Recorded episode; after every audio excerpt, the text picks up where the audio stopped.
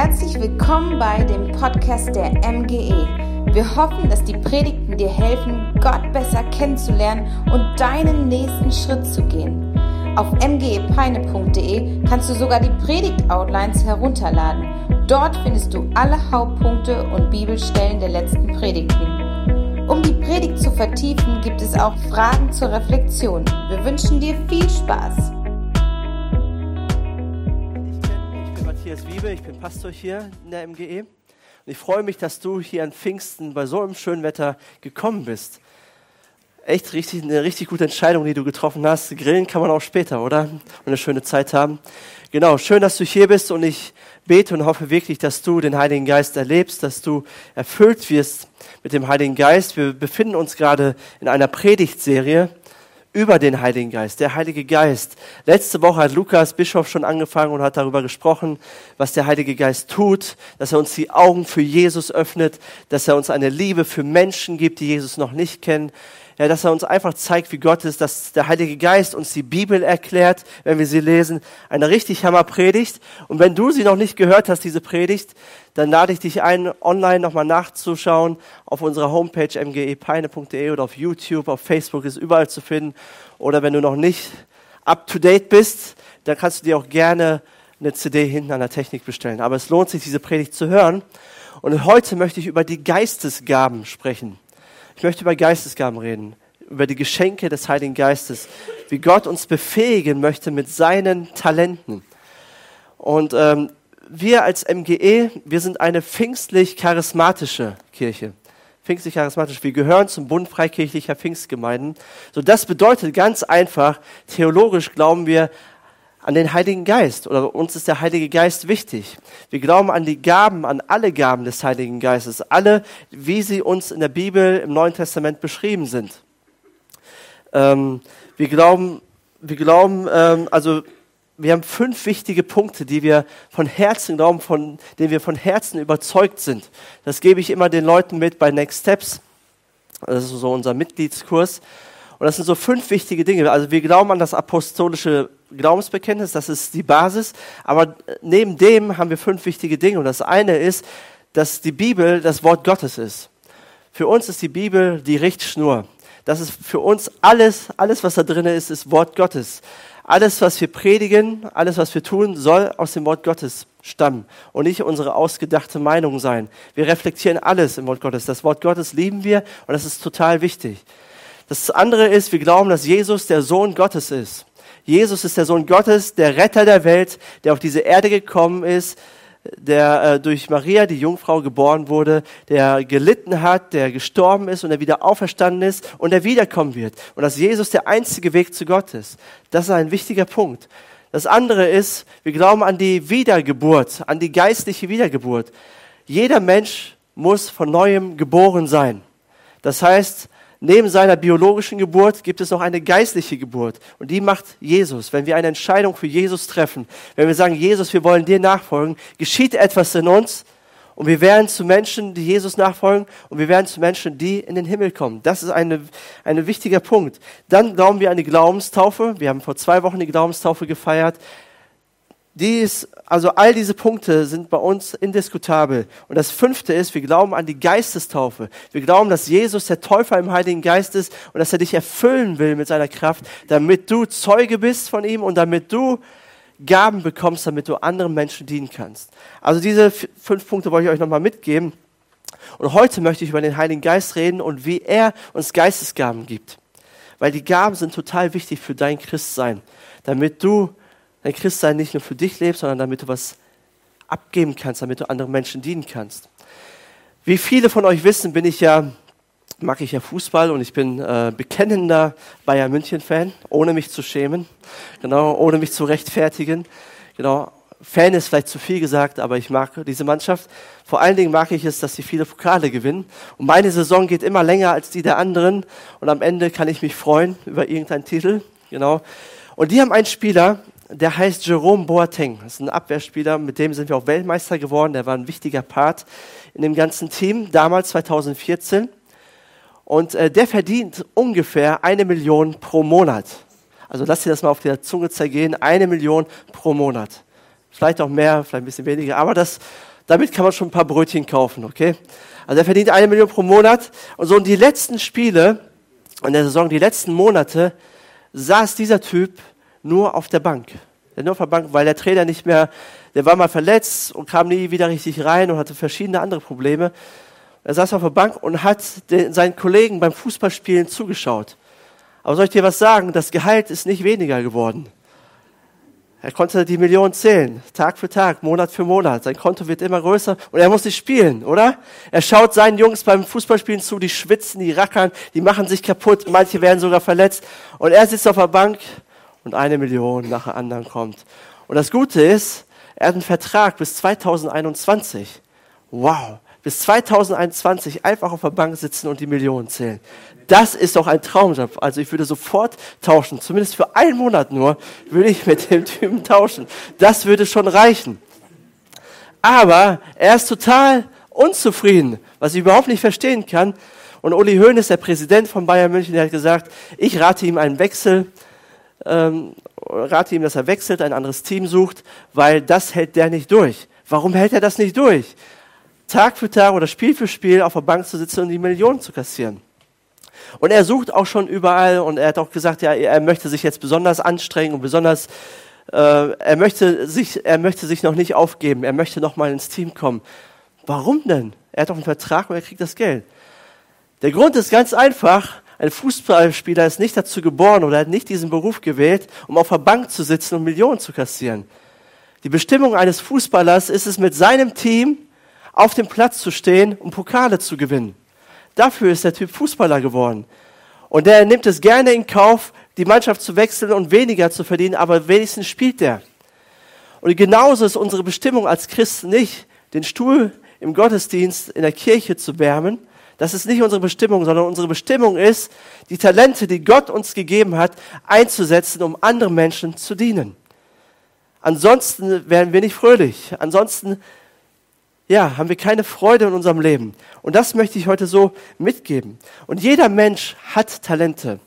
Und wir Menschen, wir bestehen aus einem Mix aus Talenten. Zum einen haben wir, jeder von uns, haben wir angeborene Fähigkeiten. Jeder von uns hat angeborene Fähigkeiten. Du hast angeborene Fähigkeiten. Das sind vielleicht handwerklich, begabte Menschen, vielleicht künstlerische, sprachbegabte, Sozialkompetenzen, so die hast du in dir und das wird in deiner Kindheit, in deiner Jugend wird das so sichtbar. Das fällt auf einmal auf, das, das sticht heraus, dass du das hast. Dafür kannst du nichts, das hast du einfach. Ne, bei mir zum Beispiel ist mein angeborenes Talent die Musik, das musikalische Verständnis. Dafür kann ich nichts. Ich hab, kann dadurch noch kein Instrument spielen, aber mir fällt es leicht, ein Instrument zu erlernen. Wenn ich mehr üben würde, wäre ich auch besser. Aber das ist einfach in mir drin. Ich muss nicht äh, lange und viel üben. Gitarre spielen konnte ich nach zwei Wochen. Klavier spielen habe ich mir selber beigebracht. Und alles nach Gefühl. Ich fühle es, was ich spielen muss, um, damit es richtig klingt. Dafür kann ich das, das ist angeboren. Aber dann gibt es auch die erworbenen Talente. Ne, durch, durch deine Ausbildung zum Beispiel, durch die Schule, durch Seminare, die du besucht hast, durch die Bücher, die du vielleicht gelesen hast, durch in der Firma, die Kurse, die du besucht hast, durch dein Studium, all die Dinge, die du erwirbst, die gehören auch zu dir. Die hast du dir angeeignet oder Menschen haben dich gefördert. Die gehören auch zu dir. Und dann gibt es aber die Charismen. Das ist das äh, griechische Wort für Geistesgaben. Das bedeutet, Charisma bedeutet einfach ein Gnadengeschenk von Gott, eine Gnadengabe. Und für die kannst du nichts. Die kannst du dir nicht erarbeiten, die kannst du dir nicht aneignen, die bekommst du auch nicht mit deiner biologischen Geburt, sondern die bekommst du erst, wenn du Christ wirst. Dann beschenkt dich Gott mit einer Gnadengabe, mit einem Charisma. Und die kannst du dir nicht verdienen. Die ist einfach da. Einfach für dich da. Und ich möchte mit euch die paar Bibelstellen anschauen, um rauszufinden, was sind denn Geistesgaben und wie kann ich sie einsetzen, wie kann ich sie entdecken. Und vorab eine Definition von einer Geistesgabe. Eine Geistesgabe ist einfach eine übernatürliche Fähigkeit, die allen Christen gegeben ist, um Gottes Werk auf dieser Erde zu tun. Das ist eine Definition der Geistesgabe. Eine Geistesgabe ist eine übernatürliche, keine natürliche, eine übernatürliche von Gott geschenkte Fähigkeit, die alle Christen haben, Wenn du Christ bist und Jesus nachfolgst und Jesus liebst, dann hast du auch eine Gabe, also die allen Christen gegeben ist, um was zu tun, um Gottes Werk auf dieser Erde zu tun. Und mein erster Punkt lautet, Geistesgaben stehen auf dem Fundament der Gnade. Geistesgaben stehen auf dem Fundament der Gnade. Was meine ich damit? Die erste Bibelstelle steht in Römer 12, Vers 1 und dort heißt es, weil ihr Gottes reiche Barmherzigkeit erfahren habt. Weil ihr Gottes reiche Barmherzigkeit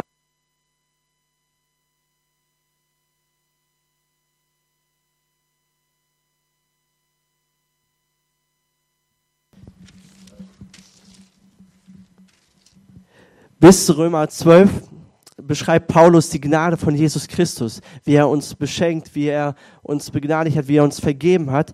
Und Paulus sagt dann, weil ihr das erfahren habt, fordere ich euch auf, liebe Brüder und Schwestern, euch mit eurem ganzen Leben Gott zur Verfügung zu stellen. Seid ein lebendiges Opfer, das Gott dargebracht wird und ihm gefällt. Ihm auf diese Weise zu dienen, ist der wahre Gottesdienst und die ange angemessene Antwort auf seine Liebe. Paulus sagt, ihr habt diese Gnade erfahren, euch ist vergeben worden, Gott hat euch zu Christen gemacht und auf dieser Gnade, weil ihr diese Gnade erfahren habt, setzt euer Leben für Gott ein. Gebt alles für Gott. Gottes erstes Geschenk für dich ist das ewige Leben. Das erste Geschenk, was Gott dir machen möchte, ist das ewige Leben. Wenn du das noch nicht hast, möchte Gott dich heute damit beschenken. Weil ohne dieses ewige Leben, ohne dieses Geschenk seiner Gnade, seiner Barmherzigkeit, gibt es keine Geistesgaben. In Römer 6, Vers 23 heißt es, denn der Lohn, den die Sünde zahlt, ist der Tod. Aber das Geschenk, das Gott uns in seiner Gnade macht, ist das ewige Leben in Jesus Christus, unserem Herrn.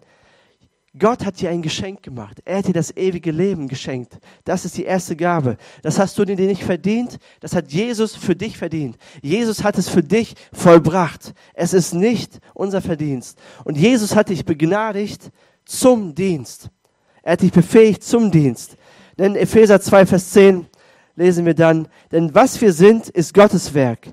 Er hat uns durch Jesus Christus dazu geschaffen, das zu tun, was gut und richtig ist. Gott hat alles, was wir tun sollen, vorbereitet. An uns ist es nun, das Vorbereitete auszuführen. Gott hat dich neu gemacht, hat dir neues Leben gegeben, hat dich gerettet, damit du befähigt bist und begnadigt bist, anderen Menschen zu dienen mit einer, Gnade, mit einer Gabe. So, das ist das Fundament. Das Fundament von Geistesgaben ist die Gnade Gottes, das neue Leben, das ewige Leben in Jesus.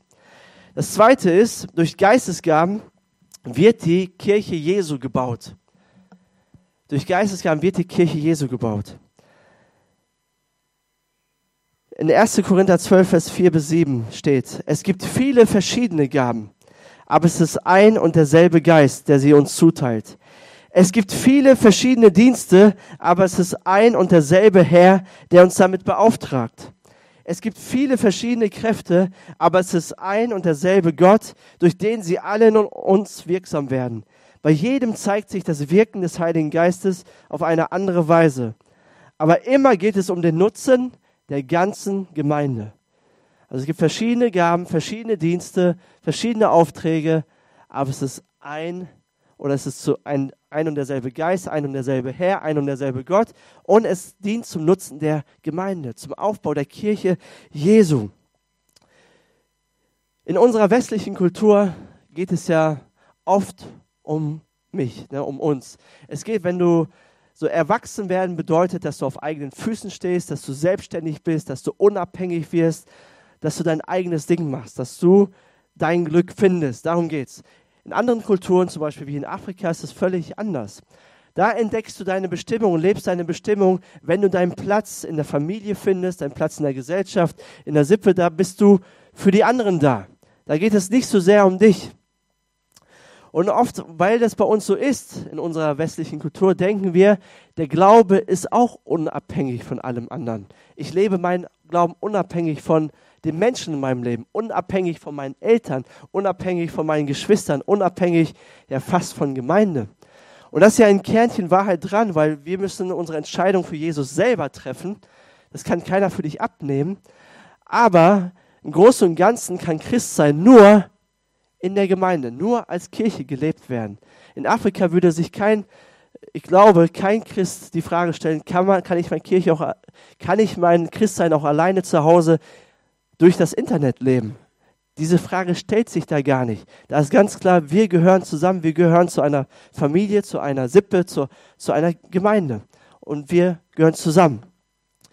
Und dann, wenn es dann um unsere Gaben geht, und auch in unserer Kultur, wenn es darum geht, welche Fähigkeiten ich habe, dann geht es auch oft um die Frage, ja, was ist mein Potenzial? Wie kann ich mein Potenzial auf, ausschöpfen und wie kann ich meine Bestimmung leben? Warum? Damit ich glücklich werde und Befriedigung empfinde und wirklich Sinn in meinem Leben habe. Und die Frage ist, ist diese, diese Denkweise biblisch? Denn bei, bei Paulus hier in 1. Korinther 12, Vers 4 bis 7 sagt er, es, bei Geistesgaben geht es nicht um dein Potenzial, nicht um mein Potenzial. Es geht nicht darum, um die Frage, habe ich etwas davon, sondern in der Bibel geht es bei diesem Thema immer um die Entfaltung oder um das Potenzial der Kirche Jesu. Es geht nie um meine, mein Potenzial, sondern immer um das Potenzial der Kirche Jesu, um den Aufbau der Kirche Jesu. Nebeneffekt von dem Ganzen ist, dass wir natürlich Freude empfinden, dass wir natürlich einen Sinn empfinden und Lebensglück haben. Aber das ist nur ein Nebeneffekt. Das ist nicht die Hauptsache. Jesus will diese Welt, will diese Menschen dieser Welt durch unseren gemeinsamen Dienst, durch unsere gemeinsamen Gaben berühren. Er will sein Reich demonstrieren durch uns alle.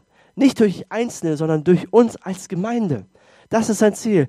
Wenn alle ihre Gaben mit einbringen, entsteht ein großes Ganzes und damit will er Menschen berühren.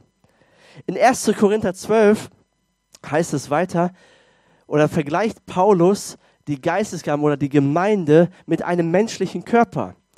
Er sagt, meine Gabe ist nur ein Finger, ist vielleicht nur ein Ohr, ist vielleicht nur ein Gelenk, mehr auch nicht. Eine, eine einzelne Gabe ist nur ein Teil von einem Körper. Und einzelne Teile von einem Körper sind, ohne den Körper, sind unbrauchbar, oder? Stell dir vor, du fährst heute nach Hause und am Straßenrand ist jetzt ein makaberes Beispiel, aber es ein, äh, veranschaulicht das gut. Am Straßenrand entdeckst du einen Finger, einen abgetrennten Finger. Und der Finger kann sogar sehr schön aussehen, aber dieser Finger ist unbrauchbar. Du kannst ihn zu nichts gebrauchen. Und so ist es auch mit unseren Gaben. Unsere Gaben als Einzelne sind zu nichts Nütze.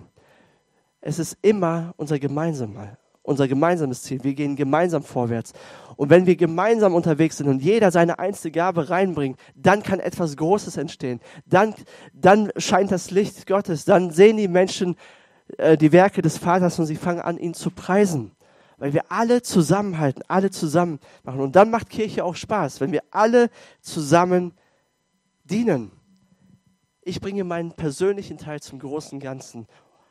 Und dann empfinde ich auch Freude. Es ist ja nicht so, dass ich dann keine Freude empfinden darf. Dann kommt die wirkliche Freude. Und das ist das Geheimnis auch vom Fußballtrainingslager oder Rock den Sommer, was wir so machen. Viele Leute kommen, also die nicht zu der Gemeinde gehören, hier zu der MGE, die sagen, hey, das ist so eine coole Atmosphäre, so ihr, ihr dient hier alle zusammen oder ihr macht, macht das hier alles zusammen und ihr, ihr haltet irgendwie zusammen und das ist alles so gut, funktioniert alles so gut, so professionell. Das Geheimnis ist, weil jeder von uns seine Gabe einbringt für ein höheres Ziel, nicht um sich selbst darzustellen. Das ist immer das Geheimnis und das beeindruckt Menschen immer. Weil sie merken, sowas gibt es nicht oder sowas gibt es selten in der Welt, sowas gibt es bei Gott. Und dafür sind Geistesgaben da. Also Geistesgaben stehen auf dem Fundament der Gnade und Geistes, durch Geistesgaben wird die Kirche Jesu gebaut. Der dritte Punkt ist, es gibt verschiedene Geistesgaben, aber alle Geistesgaben sind gleichwertig, gleich wichtig. Im Neuen Testament, im zweiten Teil der Bibel, gibt es vier große Textblöcke über die Geistesgaben. Das ist einmal Römer 12, 1. Korinther 12, 1. Petrus 4, Epheser 4. Kann man sich sehr gut merken. Römer 12, 1. Korinther 12, Epheser 4, 1. Petrus 4. Dort lesen wir über Geistesgaben. Und die darfst du dir zu Hause auch gerne mal durchlesen. Solltest du durchlesen, mal für dich selber studieren. Aber ich möchte über die Geistesgaben aus Römer Kapitel 12 lesen. Und dort ab Vers 6 bis 8. Dort heißt es, die Gaben, die Gott uns in seiner Gnade geschenkt hat, sind verschieden. Wenn jemand die Gabe des prophetischen Redens hat, ist es seine Aufgabe, sie in Übereinstimmung mit dem Glauben zu gebrauchen.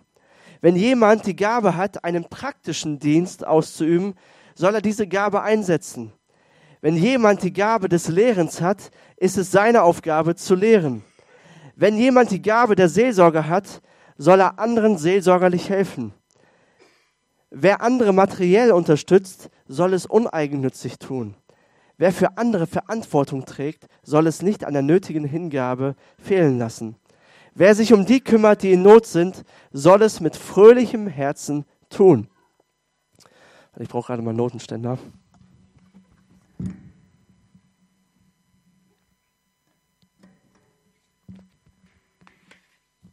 Paulus nennt hier sieben Gaben, sieben verschiedene. Und er fängt mit der Gabe der, der Prophetie an, des prophetischen Reden.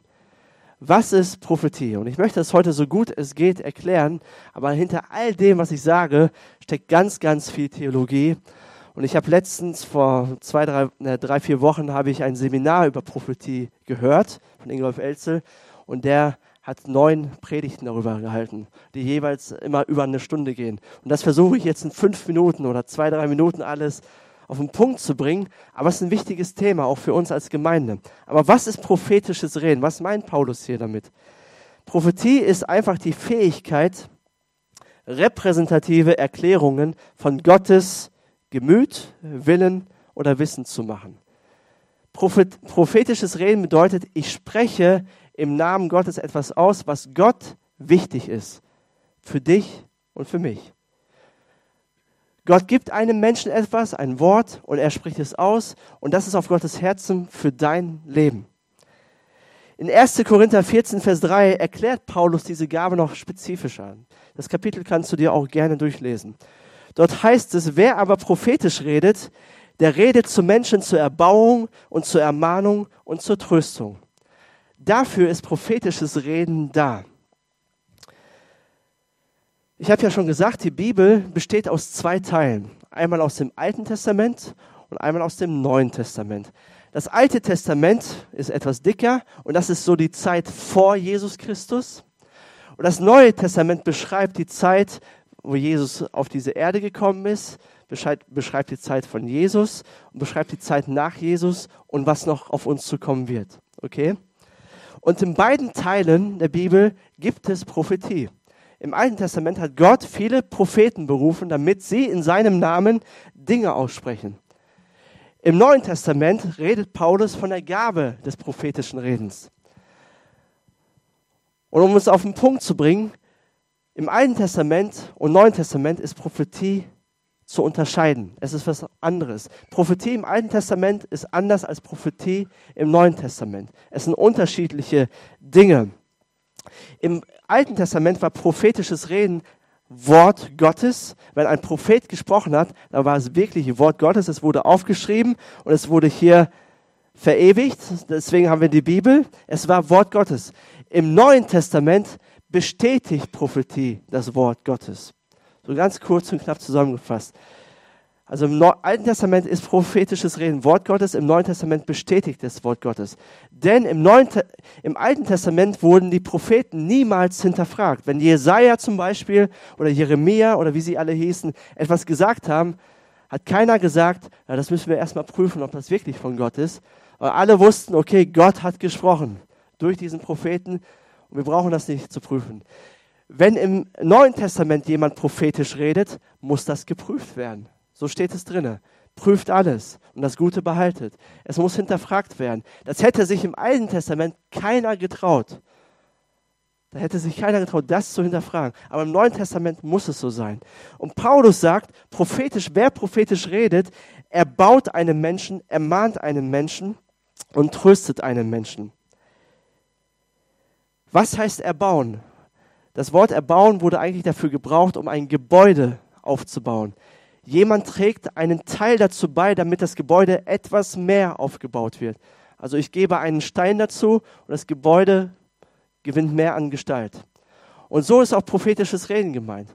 Wir werden ja auch als Tempel Gottes, als Gebäude Gottes, als lebendige Steine beschrieben. Und wenn jemand prophetisch redet und es für dich ist, wird das Bauwerk, was Gott mit dir vorhat, ein Stück mehr aufgebaut. Das bedeutet, du wächst im Glauben, du wirst Jesus ähnlicher, du, äh, ja, du verstehst mehr von Gottes Wirken, von Gottes Reden. Du wirst einfach ein Stück mehr, nicht komplett. Ne? Wir sind alle im Werden, wir sind alle noch nicht das perfekte Gebäude, aber Prophetie hilft, damit du weiter im Glauben wachsen kannst. Das zweite ist ermahnen.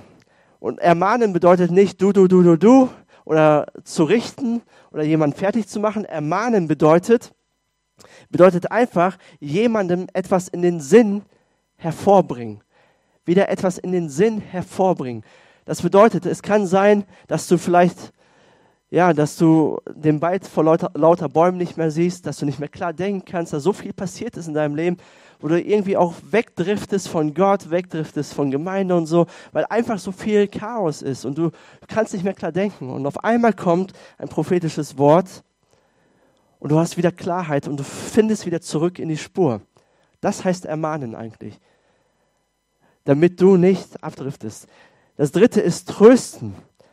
Wenn du hoffnungslos bist, wenn du wirklich schwierige Zeiten hast, hilft dir dieses Wort, dass du ermutigt bist, dass du neue Hoffnung hast, dass du Energie hast und du merkst die Zuwendung von Gott. Und das brauchen wir mehr denn je. Ich brauche zwischendurch Hoffnung, Trost, Trost von Gott. Und das möchte Gott durch prophetisches Reden machen. So, ich weiß nicht, wie lange du schon Christ bist und was du schon alles mitbekommen hast an Prophetie. Ich habe schon einiges mitbekommen, vielleicht noch nicht alles, aber vieles und viele komische Sachen. Aber ich möchte dir sagen, Prophetie ist nicht komisch.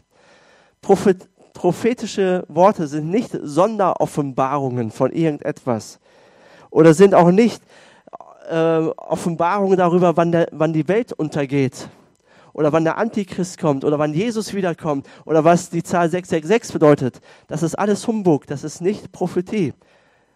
Das ist, also so verstehe ich Paulus auch nicht, wenn er das sagt. Prophetie ist nicht komisch. Prophetie hilft einem Menschen, damit er im Glauben vorwärts kommt und hilft die Gemeinde dadurch aufzubauen.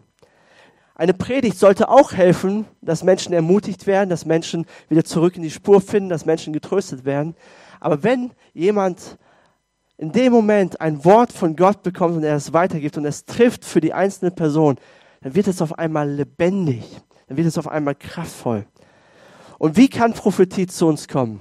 Entweder durch ein Bibelwort, jemand bekommt irgendwie ein Vers aufs Herz, spricht ihn mal laut aus, liest mal diesen Vers. So startet generell prophetisches Reden, wenn man neu anfängt. Oder man bekommt einen Eindruck, ein Wort, ein Bild oder eine symbolische Handlung. Und ich bin froh, dass Hartmut heute hier vorne war im Lobpreis.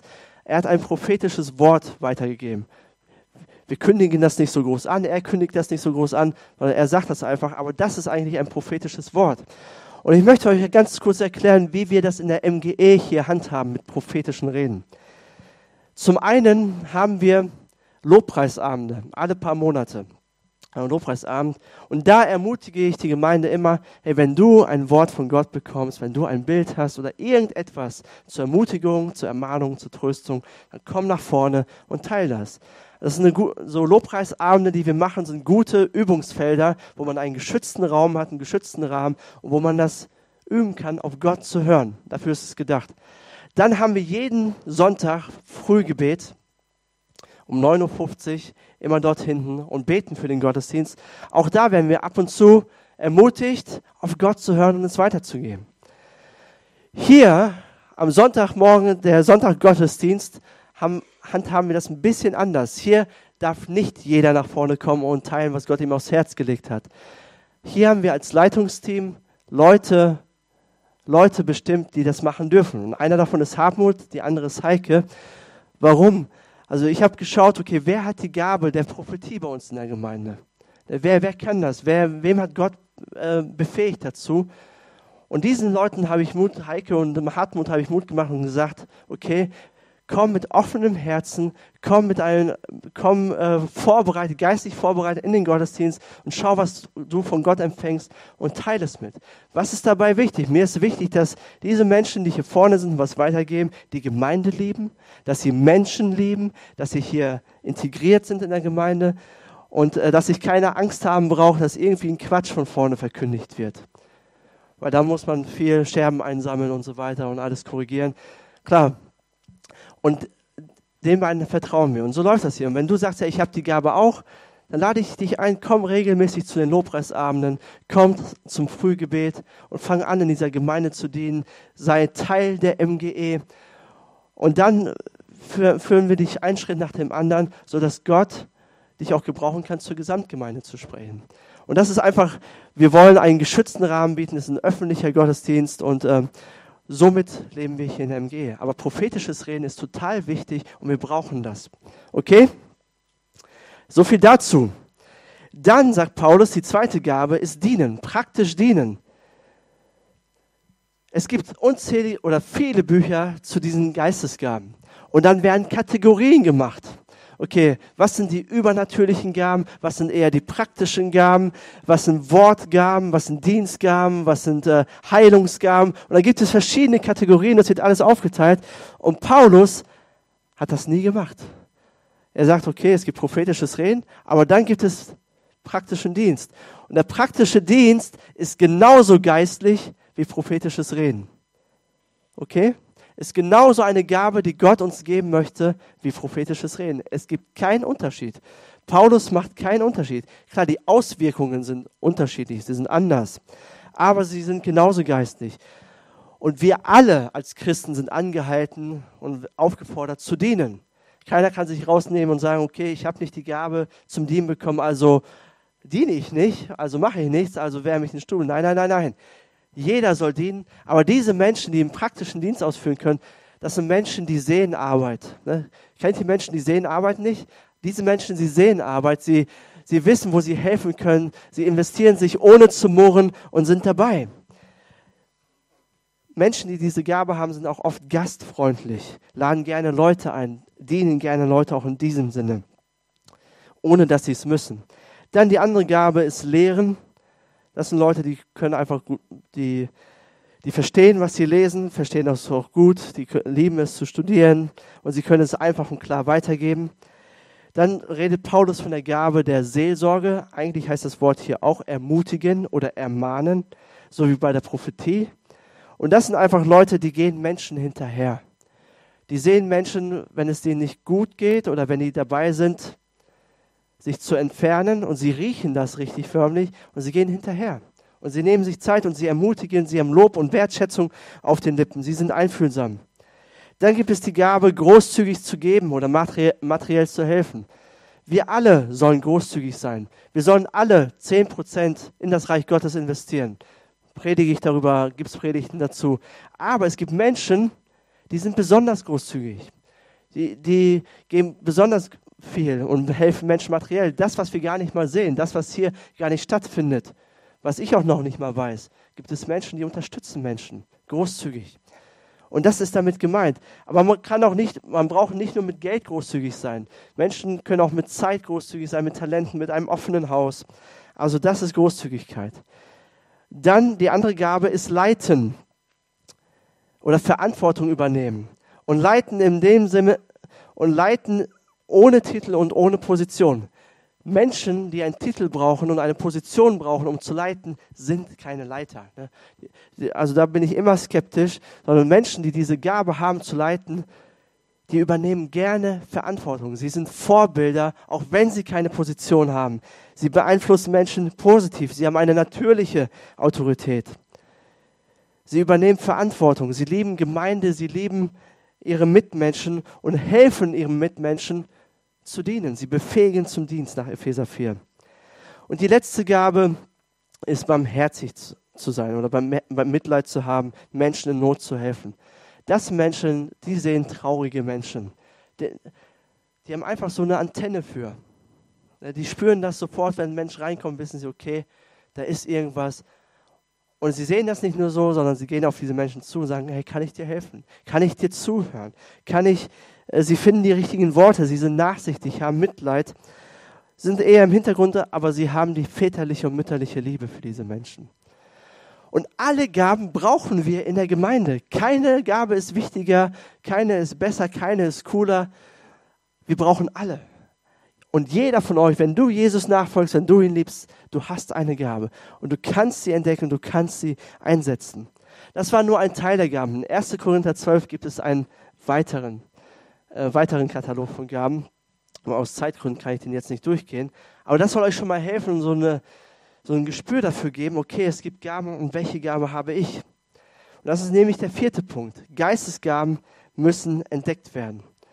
Und ich möchte euch das veranschaulichen mit so, mit so einem Bild oder mit einer, mit einer Geschichte. Stell dir vor, also stell dir jetzt wirklich vor, du bist eingeladen zum Kaffee trinken und du gehst dorthin und es gibt Apfelkuchen. Es sind viele Leute da. Apfelkuchen ist auf dem Tisch und dort gibt es einen, der möchte sich bedienen. Und er zieht diesen Apfelkuchen zu sich, ganz nah an den Rand, und möchte sich einen Apfel, Apfelkuchen nehmen. Und es passiert ein Unfall. Dieser Apfelkuchen fällt auf seinen Schoß. Er ist dreckig, kein Apfelkuchen mehr da, ein Desaster. Der Nachmittag ist gelaufen. So, wie würdest du reagieren? Wenn du das mitkriegst? Wie würdest du reagieren? Das zeigt, welche Gabe du hast. Vielleicht sagst du, oh, das habe ich kommen sehen. Warum machst du das? Warum hast du es nicht anders gemacht? Vielleicht hast du die prophetische Gabe. Vielleicht bist du derjenige, wo ist der nächste Putzlappen? Wo ist der Besen? Wir müssen das hier sauber machen. Du hast vielleicht die Gabe des Dienens. Vielleicht denkst du, okay, ich habe letzte Woche gerade ein Buch darüber gelesen, wie man Apfelkuchen isst und wie man Apfelkuchen auf den Teller packt. Das muss man so und so machen. Du hast vielleicht die Gabe der Lehre. Vielleicht sagst du zu demjenigen, hey, kein Problem, das kann jedem mal passieren. Und Kopf hoch, nächstes Mal machst du es einfach anders. Und nächstes Mal helfe ich dir dabei. Vielleicht bist du der Ermutiger. Oder du sagst, okay, wir haben keinen Apfelkuchen mehr, ich gehe zum nächsten Bäcker und kaufe richtig ordentlich Kuchen ein und einen Apfelkuchen mit Sahne. Du hast vielleicht die Gabe der Großzügigkeit bekommen. Oder du sagst, hey, ich habe einen Plan, du machst das, du machst das, du machst jenes und zusammen räumen wir den ganzen Mist hier auf und schauen vorwärts. Vielleicht bist du ein Leiter, hast die Leitungsgabe. Oder du hast die Gabe der Barmherzigkeit und sagst, hey, ich leide mit dir. Es tut mir so weh, dass du hier, ja, dass du dich hier so ein bisschen lächerlich gemacht hast. Ich kann richtig mit dir fühlen. Und du hast die Gabe der Barmherzigkeit. Es ist so ein bisschen scherzhaft, okay? Also das ist jetzt nicht das wichtigste Tool, um deine Gabe zu entdecken. Aber stell dir mal so Situationen vor, die du erlebt hast und wie reagierst du? Entdecke dich mal selbst. Wie, wie handelst du? Was tust du? Was ist dir auf dem Herzen? Und dann wirst du deine Gabe schnell entdecken. Und ich möchte euch noch so ein paar Punkte mitgeben, wie ihr eure Gabe, geistliche Gabe entdecken könnt. Wie Gott das macht. Und ich glaube, Gabentests, die es ja gibt, auch christliche Gabentests, sind nicht das Hauptwerkzeug, um unsere Gaben zu entdecken. Sie können helfen, aber sie sind nicht das Wichtigste. Das Wichtigste ist, was hat Gott dir in dein Herz gegeben? Was hast du auf dem Herzen? Achte auf dein Herz. Das ist der erste Punkt, das ist das Wichtigste. Achte auf dein Herz. Ich habe meine Gaben entdeckt, indem ich, also nach meiner Bekehrung, schon einige Jahre her, habe ich auf einmal aufs Herz bekommen, Menschen das Wort Gottes zu lehren und zu predigen. Das war auf einmal da. Und ich kann euch sagen, das ist nicht meine natürliche Gabe. Meine natürliche Gabe ist es nicht, vor Menschen zu stehen und zu sprechen. Referate waren immer ein Desaster für mich. Und ich habe nie danach gestrebt, auf der Bühne zu stehen und Menschen irgendwas zu erzählen. Aber mit meiner Bekehrung kam auf einmal dieses Verlangen danach. Dies, äh, ich habe ständig darüber nachgedacht, wie ich Menschen das Wort Gottes erkläre. Und dann gab es kleine Möglichkeiten. Dann habe ich angefangen, in der Jugend mal ein Thema vorzubereiten, in der Kleingruppe. Und ich habe gemerkt, das saugt mir nicht die Energie raus, sondern das gibt mir Kraft. Das macht mir Spaß. Da habe ich Freude dran. Und ich habe natürlich auch positives Feedback bekommen. Oder leiten oder Gemeinde zu leiten oder Verantwortung zu haben. Genau so. Das ist nicht in meiner Natur. Ich war nie der auf dem Schulhof, wo sich alle drumherum versammelt haben und der Mittelpunkt des Ganzen war. War ich nicht. Aber auf einmal mit meiner Bekehrung habe ich das aufs Herz bekommen, Gemeinde zu bauen. Und ich fing an, Bücher zu lesen über Gemeindebau. Es gibt nichts Besseres als das, oder? Richtig sachlich, fachlich. Aber für mich war das ein Genuss, wie ein Roman für manche anderen. Und ich merkte, okay, Gott hat mir was aufs Herz gelegt. Was hat Gott dir aufs Herz gelegt? Was brennt in deinem Herzen? Worüber denkst du nach? Welche Menschengruppen interessieren dich? Wo, wo fühlst du dich hingezogen? Es könnte sein, dass Gott dir eine Gabe gegeben hat und dass du sie nur entdecken musst. Und da möchte ich dir einen Tipp geben, verbringe viel Zeit mit Gott. Sei im Gespräch mit Gott, bete zu ihm, lies nochmal diese Bibelstellen durch, frag ihn. Und wenn du eine gute Beziehung mit Gott hast, dann passiert es das automatisch, dass du auch dienen willst und dass du auch Gaben bekommst. Also achte auf dein Herz. Das zweite ist, setze deine natürlichen Talente ein. Sei treu in kleinen Dingen. Was hat Gott dir schon so mitgegeben? Was hast du schon von Anfang an? Was ist dir in die Wiege gelegt worden? Und wenn du nicht bereit bist, mit deinen natürlichen Gaben zu dienen, dann bist du auch nicht bereit, mit übernatürlichen Gaben zu dienen. Hast du eine Leidenschaft für Gemeinde, willst du dienen, fang an, das einzusetzen, was du bereits hast. Dann hole dir Feedback anderer Menschen ein. Wenn du sagst, ey, ich kann richtig gut singen und ich sollte hier auf der Bühne stehen, Lobpreis machen, aber andere Menschen spiegeln dir und sagen, lieber nicht unter der Dusche, das reicht schon, okay, dann hat dir dieses Feedback was zu sagen. Oder wenn Menschen dir zum Beispiel sagen, hey, du kannst richtig gut zuhören. Oder das, was du gesagt hast, hat mich so, hat mich so berührt, hat mir so geholfen. Oder wie du mir jetzt die Bibel erklärt hast, das habe ich vorher noch nie so gesehen. Das ist so einfach, so klar. Oder dass du mir dir Zeit genommen hast, dass du so gastfreundlich bist. Das ist vielleicht ein Hinweis darauf, welche Gabe Gott dir gegeben hat. Und dann möchte ich dir sagen, fokussiere dich darauf. Sag, okay, vielleicht ist das die Gabe und ich möchte diese Gabe entwickeln. Ich möchte mich darauf spezialisieren. Dann das, was Paulus uns mitgibt, er sagt, bemühe dich um Geistesgaben.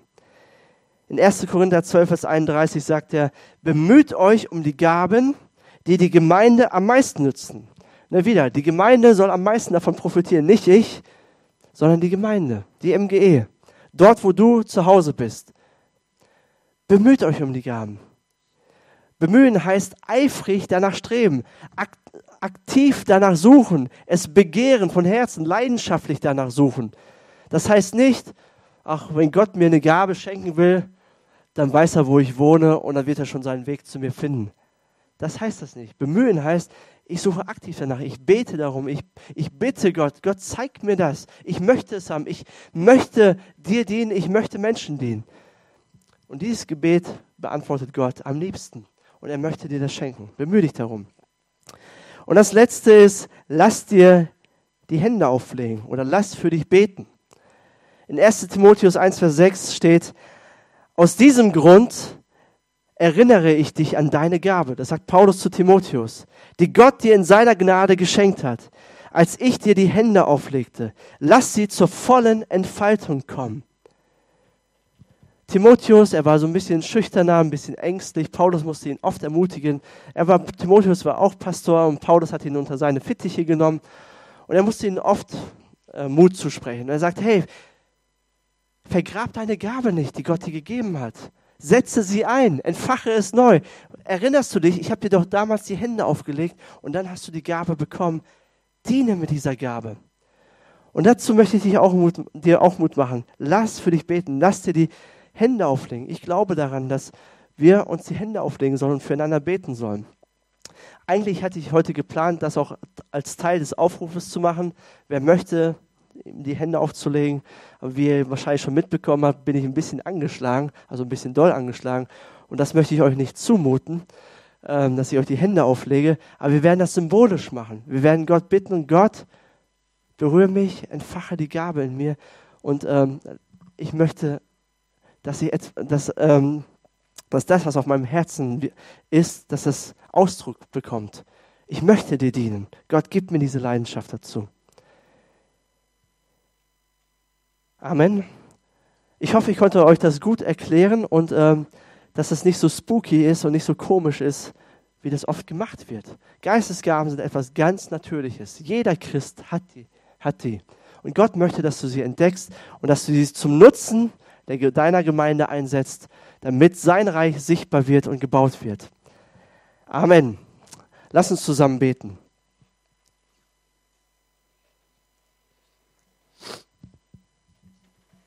Jesus, ich danke dir, dass du gerne Geschenke verteilst. Das haben wir, haben wir heute gehört und verstanden. Du beschenkst uns sehr, sehr gerne. Du hast uns mit deiner Liebe beschenkt, du hast uns mit ewigem Leben beschenkt. Kostenlos. Wir haben es nicht verdient, du hast alles verdient, du hast es auf dich genommen, das Kreuz auf dich genommen. Danke dafür. Aber danke, dass du uns auch nicht nur damit beschenkst, sondern dass du uns auch Geistesgaben gibst. Dass du uns Talente gibst, damit dein Reich gebaut wird. Und danke, dass du auch heute Morgen, an diesem Sonntag, dass du beides schenken möchtest. Du möchtest ewiges Leben schenken und du möchtest Geistesgaben schenken. Und vielleicht bist du hier und du weißt nicht, wo du deine wo du deine Ewigkeit, wo du das Leben nach dem Tod verbringen wirst. Du weißt nicht, wo du hinkommst. Du weißt nicht, was danach kommt. Und ich möchte dir sagen, Jesus hat für dich das ewige Leben erkämpft und erkauft. Er möchte, dass du bei ihm bist. Er liebt dich so sehr. Er möchte, dass du zu ihm gehörst. Er möchte dir all deine Schuld vergeben, all deine Vergangenheit möchte er möchte er vergessen werden lassen. Er möchte sagen, ich habe dir vergeben. Ich möchte dir neues Leben geben. Und wenn du noch nicht ewiges Leben hast, wenn du noch nicht Jesus liebst und ihm noch nicht nachfolgst, möchte ich dir die Chance geben, heute diesen Schritt zu tun. Und auch das ist nicht kompliziert. Paulus sagt im Römerbrief, du musst mit deinem Mund bekennen und mit deinem Herzen glauben. Dann bist du ein Kind Gottes. Dann gehörst du zu ihm. Und um dem Ausdruck zu verleihen, machen wir das in der MGE so, dass wir ein Handzeichen geben, wenn wir eine Entscheidung treffen wollen. Und wenn du diese Entscheidung heute treffen willst und sagst, ja, ich will zu Jesus gehören, ich will das ewige Leben haben, dann streck gerade mal deine Hand aus und gib mir ein Zeichen. Ich möchte für dich beten. Wer ist hier, der sagt, ich möchte das ewige Leben haben? Dankeschön. Hammer. Danke. Richtig cool. Ich möchte einfach ein Gebet sprechen und für diejenigen, die sich gemeldet haben, sprecht es einfach in eurem Herzen nach. Sprecht es, glaubt es in eurem Herzen und sprecht es aus für euch. Ihr müsst es nicht laut machen. Gott schaut auf dein Herz. Herr Jesus, ich danke dir, dass du mich liebst. Ich danke, dass ich wertvoll bin in deinen Augen. So wertvoll, dass du auf diese Erde gekommen bist und dass du für mich am Kreuz gestorben bist. Danke, dass du all die Dinge, die ich falsch gemacht habe, vergeben hast. Und heute möchte ich dir sagen, ich nehme dein Geschenk an und ich glaube an dich und ich möchte dir nachfolgen. Danke, dass ich dein Kind sein darf und dass ich für immer zu dir gehören darf. Herr, beschenke mich mit Geistesgaben, beschenke mich mit einer Gabe. Ich möchte dir nämlich dienen. Ich möchte dir nachfolgen und ich möchte dir dienen. Du bist ein treuer und ein guter Gott. Danke. Amen. Amen. Das zweite Gebet, was ich sprechen möchte, ist für diejenigen, die Hunger haben nach mehr. Die sagen, ja, das macht so Sinn, was du gesagt hast. Und ich will, dass diese Geistesgabe, wie Paulus sagte, entfacht wird in meinem Herzen. Ich möchte, dass Gott mich beschenkt dass Gott mir wirklich gute Gaben gibt. Denn, er, denn Jesus hat gesagt, wenn du zu dem Vater im Himmel kommst und ihn bittest um gute Gaben, wird er dir nicht einen Fisch geben, nicht eine Schlange, sondern er wird dir seinen Heiligen Geist geben, eine gute Gabe.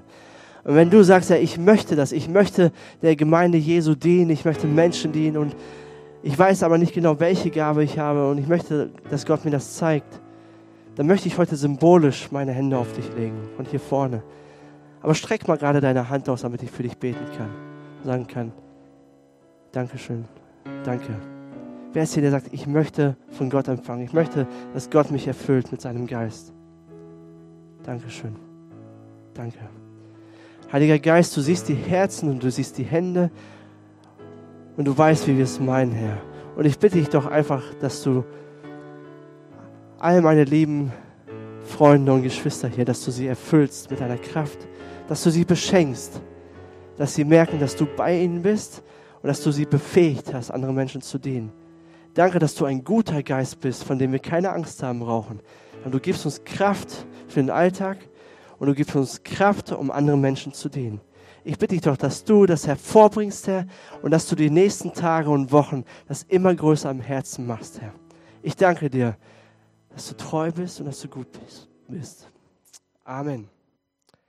Amen.